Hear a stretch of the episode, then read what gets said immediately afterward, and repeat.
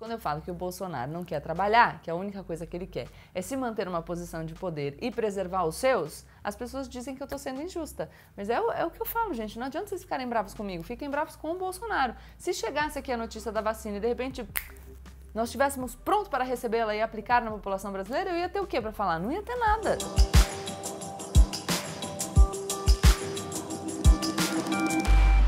Olá, galera! Como eu sempre digo, a partir de agora, menos emoção e mais razão. Aproveita, se você ainda não se inscreveu no canal, se inscreve, deixa o seu like e compartilha o vídeo com seus amigos. Hoje a gente vai falar de vacina. Nossa, Gabriela, que assunto batido. Você falou de vacina outro dia, vai falar de vacina de novo. A gente não aguenta mais falar de vacina, estamos falando de vacina há tanto tempo. Pois é, Assunto que pode parecer batido, mas será que é? Porque, enfim, pelas informações dos últimos dias, o que a gente viu é que, não obstante nós estejamos discutindo a possibilidade da vacina há tantos e tantos meses, agora, quando a gente parecia que estava vendo uma luz no fim do túnel, que outros países vão começar a vacinação nas próximas semanas, a gente assistiu o pronunciamento, a comunicação da área técnica do governo federal e a gente não tem um plano estruturado para distribuir vacina, não. Então vamos lá, primeira coisa para a gente ficar feliz. É, uma boa notícia, né? Nessa pandemia a gente teve tantas más notícias que é bom falar das coisas boas. A gente conseguiu, pela primeira vez na história do mundo, criar em menos de um ano uma vacina para uma doença que até um ano atrás a gente não conhecia.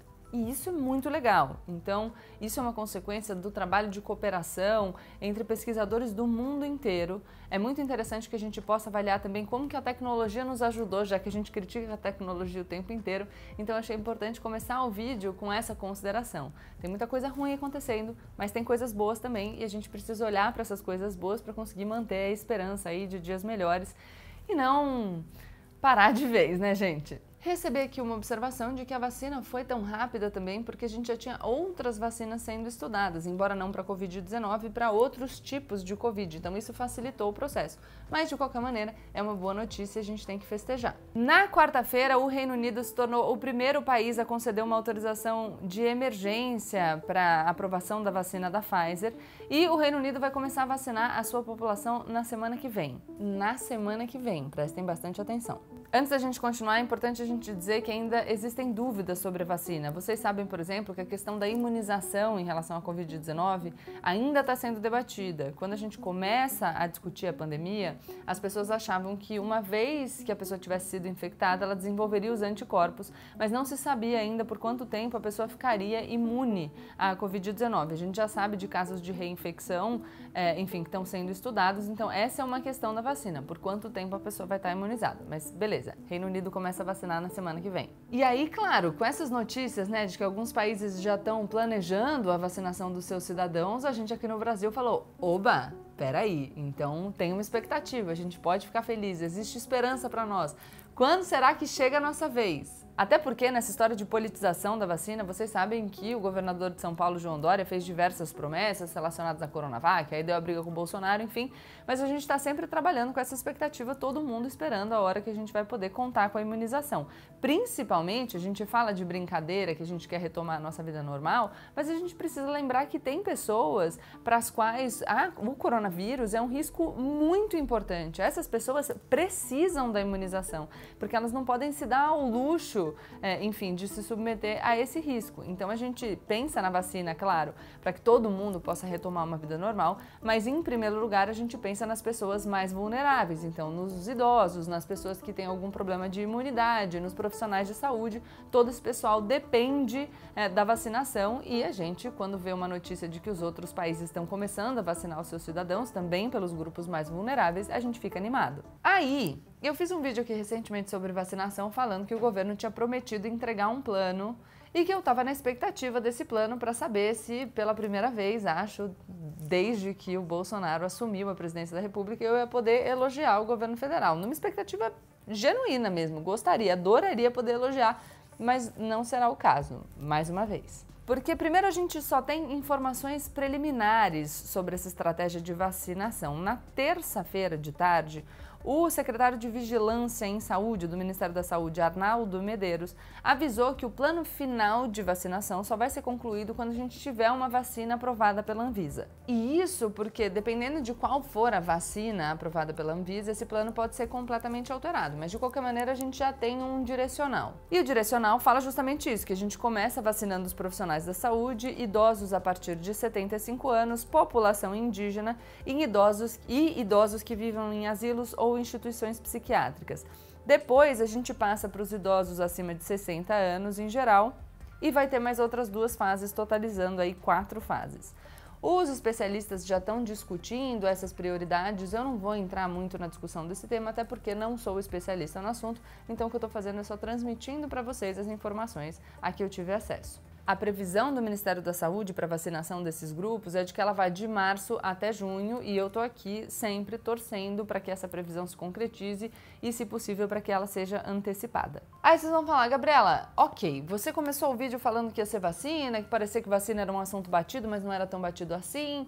Aí você falou desse plano é, de vacinação e disse que não seria a oportunidade para festejar, para elogiar a gestão Jair Bolsonaro, mas eu não estou entendendo muito bem, porque você falou apenas de diretrizes iniciais. Então, qual é o problema? Vou explicar para vocês qual é o problema.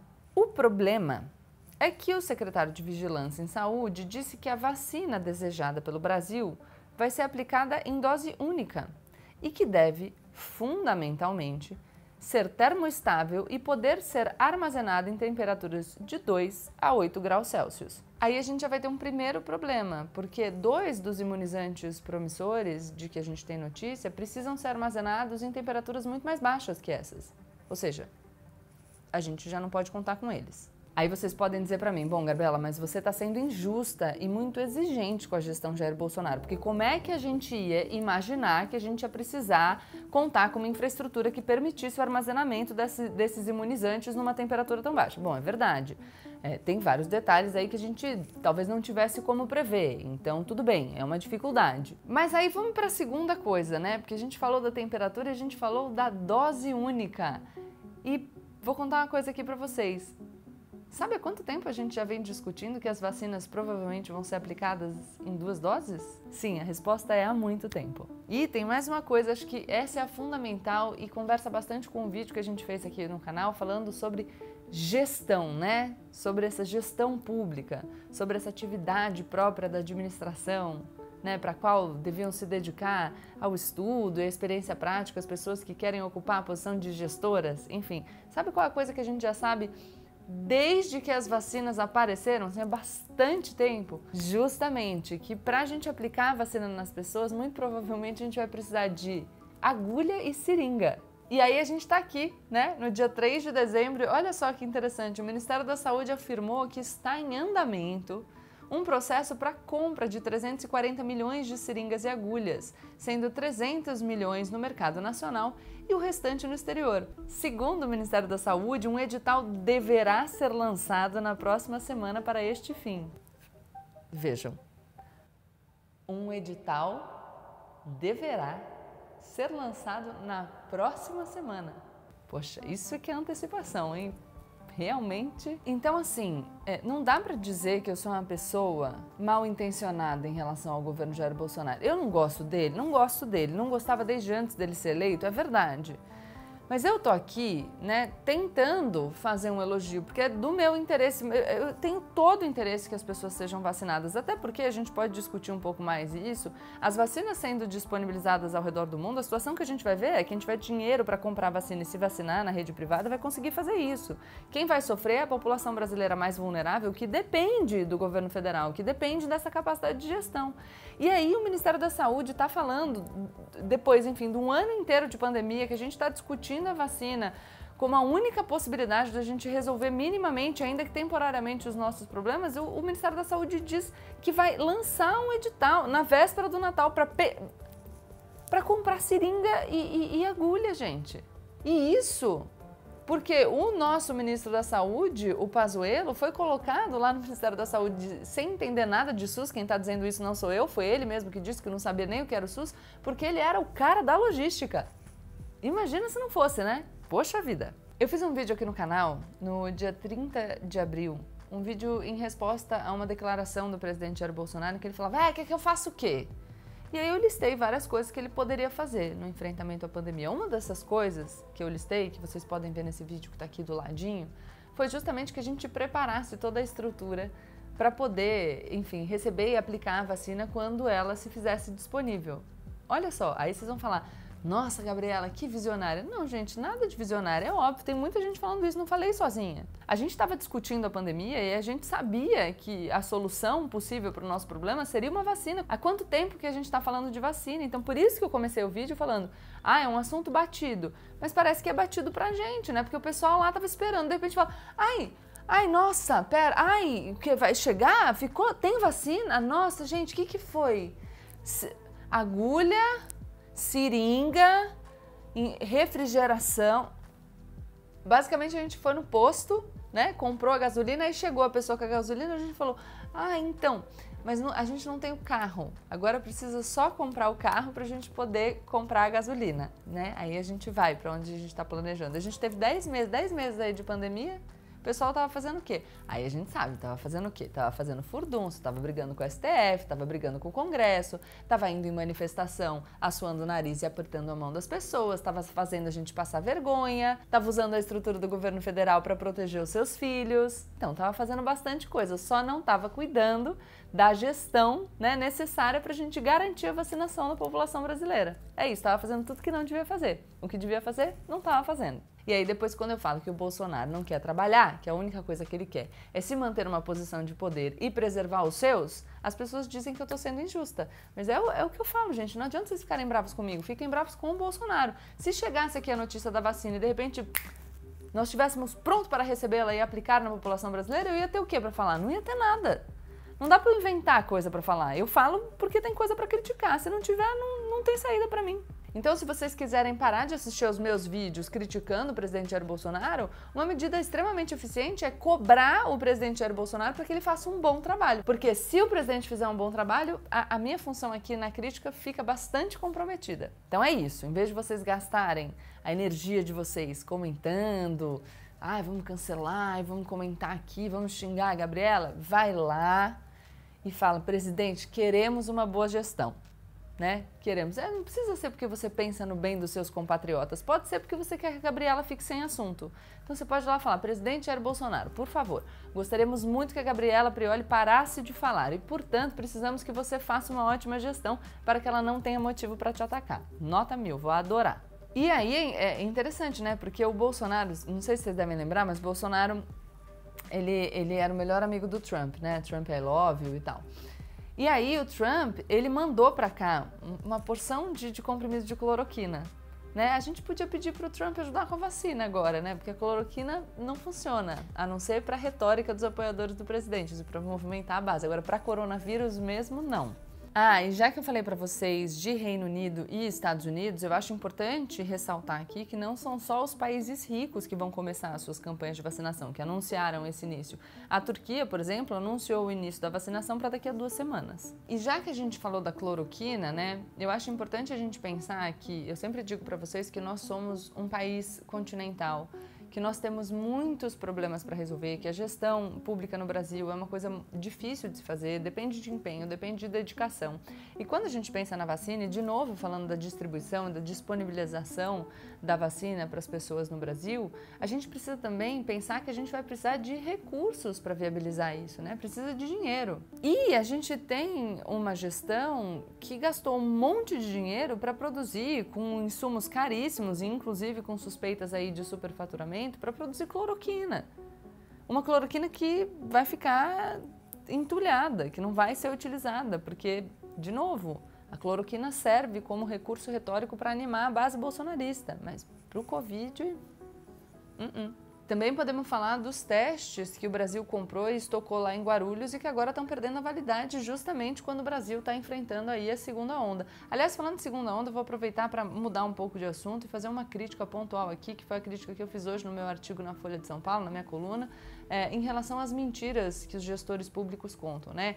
A gente criticou o presidente Jair Bolsonaro por dizer que nunca falou que, que o coronavírus era uma gripezinha, mas a gente tem que também prestar bastante atenção no governador de São Paulo, João Dória, e também no agora prefeito reeleito Bruno Covas, que falaram durante a campanha do Bruno Covas que não, não tinha nenhum problema, que estava tudo sob controle, aí de repente no dia seguinte da eleição o São Paulo volta para a fase amarela.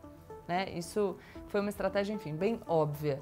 E, e a gente tem que pontuar essas coisas, embora o vídeo não fale exatamente disso. E claro, já que a gente está falando de dinheiro, né? O, o, o, Ministério da Economia, que é um ministério que fica o tempo inteiro falando que não tem dinheiro para nada, a ponto de enviar para o Congresso uma proposta inicial de reforma da Previdência que previa a redução do benefício de prestação continuada, a ponto de ficar pistola. Ministro Paulo Guedes ficou revoltado quando o Congresso aumentou a faixa de renda das pessoas que fariam jus ao benefício de prestação continuada. E quando eu falo do BPC, eu estou falando em idosos e deficientes miseráveis. Esse mesmo Ministério da Economia está gastando milhões de reais para produzir uma lista com as características dos influenciadores ou das pessoas que se posicionam nas redes sociais para saber se são favoráveis ou não à gestão de Jair Bolsonaro, mais notadamente ao Ministério da Economia. Quer dizer, parece que está sobrando dinheiro, né? Aliás, sobre essa lista também de forma muito pontual, a gente tem muitos indícios vindos desse governo de uma disposição para fiscalizar e perseguir pessoas que se opõem à gestão Jair Bolsonaro. Nessa lista especificamente, vejo mais uma questão relacionada a como se posicionar nas redes sociais. De qualquer maneira, esse trabalho não custaria muito mais do que alguns milhares de reais. A gente tem aí uma conta de milhões. Então, na verdade, o que me parece é aquele serviço, entendeu? Que custa X, mas você cobra Y para poder embolsar uma parte? Então, tem cara disso. Estou falando que necessariamente seja isso e que o governo não possa justificar esses gastos? É claro que não, como vocês sabem, eu sou uma pessoa que acredita e que defende a presunção de inocência conforme prevista na nossa Constituição Federal. Mas acho que a gente precisa pontuar que é muito estranho que um trabalho, enfim, bem qualquer nota, tenha custado tanto dinheiro. Ainda que eles consigam justificar, a gente acha que tem outros gastos mais urgentes. Ou vocês acham que não? A gente está discutindo austeridade o tempo inteiro, ainda que a corda sempre arrebente do lado mais fraco. A gente vai precisar de dinheiro para garantir que as pessoas que dependem do poder público sejam imunizadas quando a vacina, ou uma vacina viável para o Brasil, se fizer disponível. Ah, Gabriela, mas você está comparando grandezas diferentes. Tô, mas todo dinheiro é dinheiro, ou não é? Então é isso, galera. Espero que vocês tenham gostado do vídeo. Se gostaram, deixem o like de vocês, se inscrevam no canal e compartilhem esse vídeo com seus amigos. Beijo, até mais.